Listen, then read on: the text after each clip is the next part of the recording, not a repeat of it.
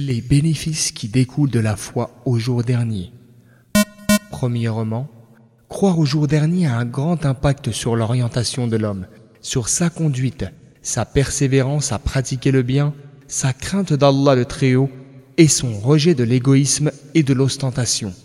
C'est pourquoi un lien est souvent établi entre la foi au jour dernier et les bonnes œuvres, comme dans la parole divine.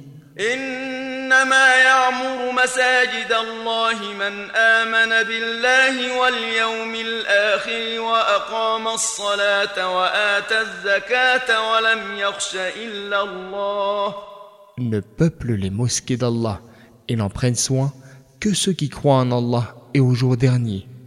Verset 18 de la sourate Le Repentir, ainsi que dans la parole divine.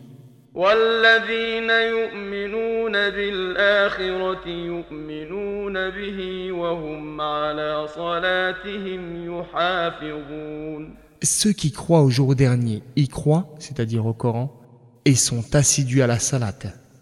Verset 92 de la sourate Les Bestiaux.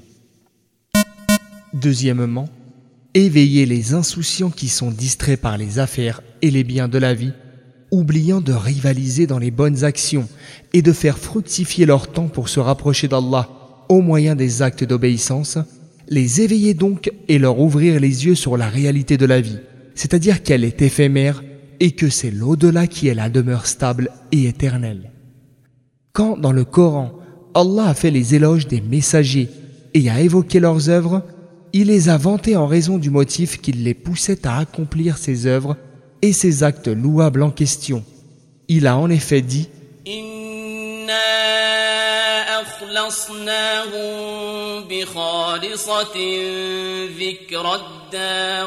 Nous les avons choisis car ils avaient cette qualité distinctive de se souvenir en permanence de la demeure dernière verset 46 de la sourate Sad.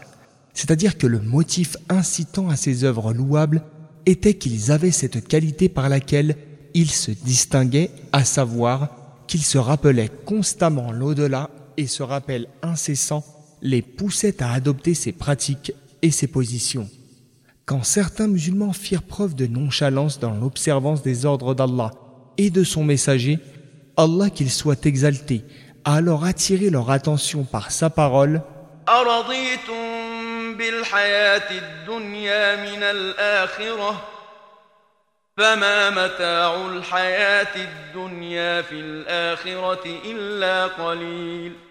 Préférez-vous la vie présente à celle de l'au-delà?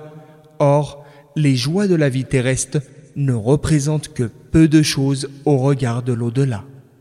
Verset 38 de la sourate Le Repentir.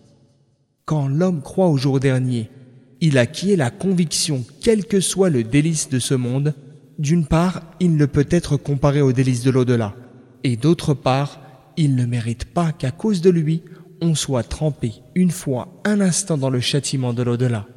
De même, quel que soit le supplice de ce monde, subi pour la cause d'Allah, d'une part il est incomparable avec les tourments de l'au-delà, et d'autre part, il est de loin et très largement compensé si, pour être récompensé, on est trempé une fois, un instant dans le délice de l'au-delà. Troisièmement, on est tranquille de savoir qu'on obtiendra toujours notre part de ce qui nous est dû. Donc, quand on perd quelque chose dans cette vie, on ne sombre pas dans le désespoir au point de se suicider de chagrin.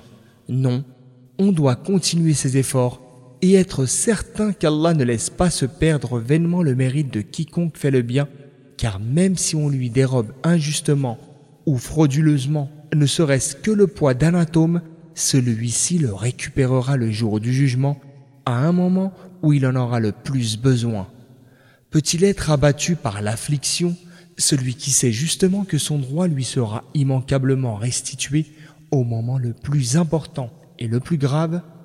Comment également peut-il être triste, sachant que celui qui tranchera entre lui et ses adversaires est le plus sage des sages, exalté soit-il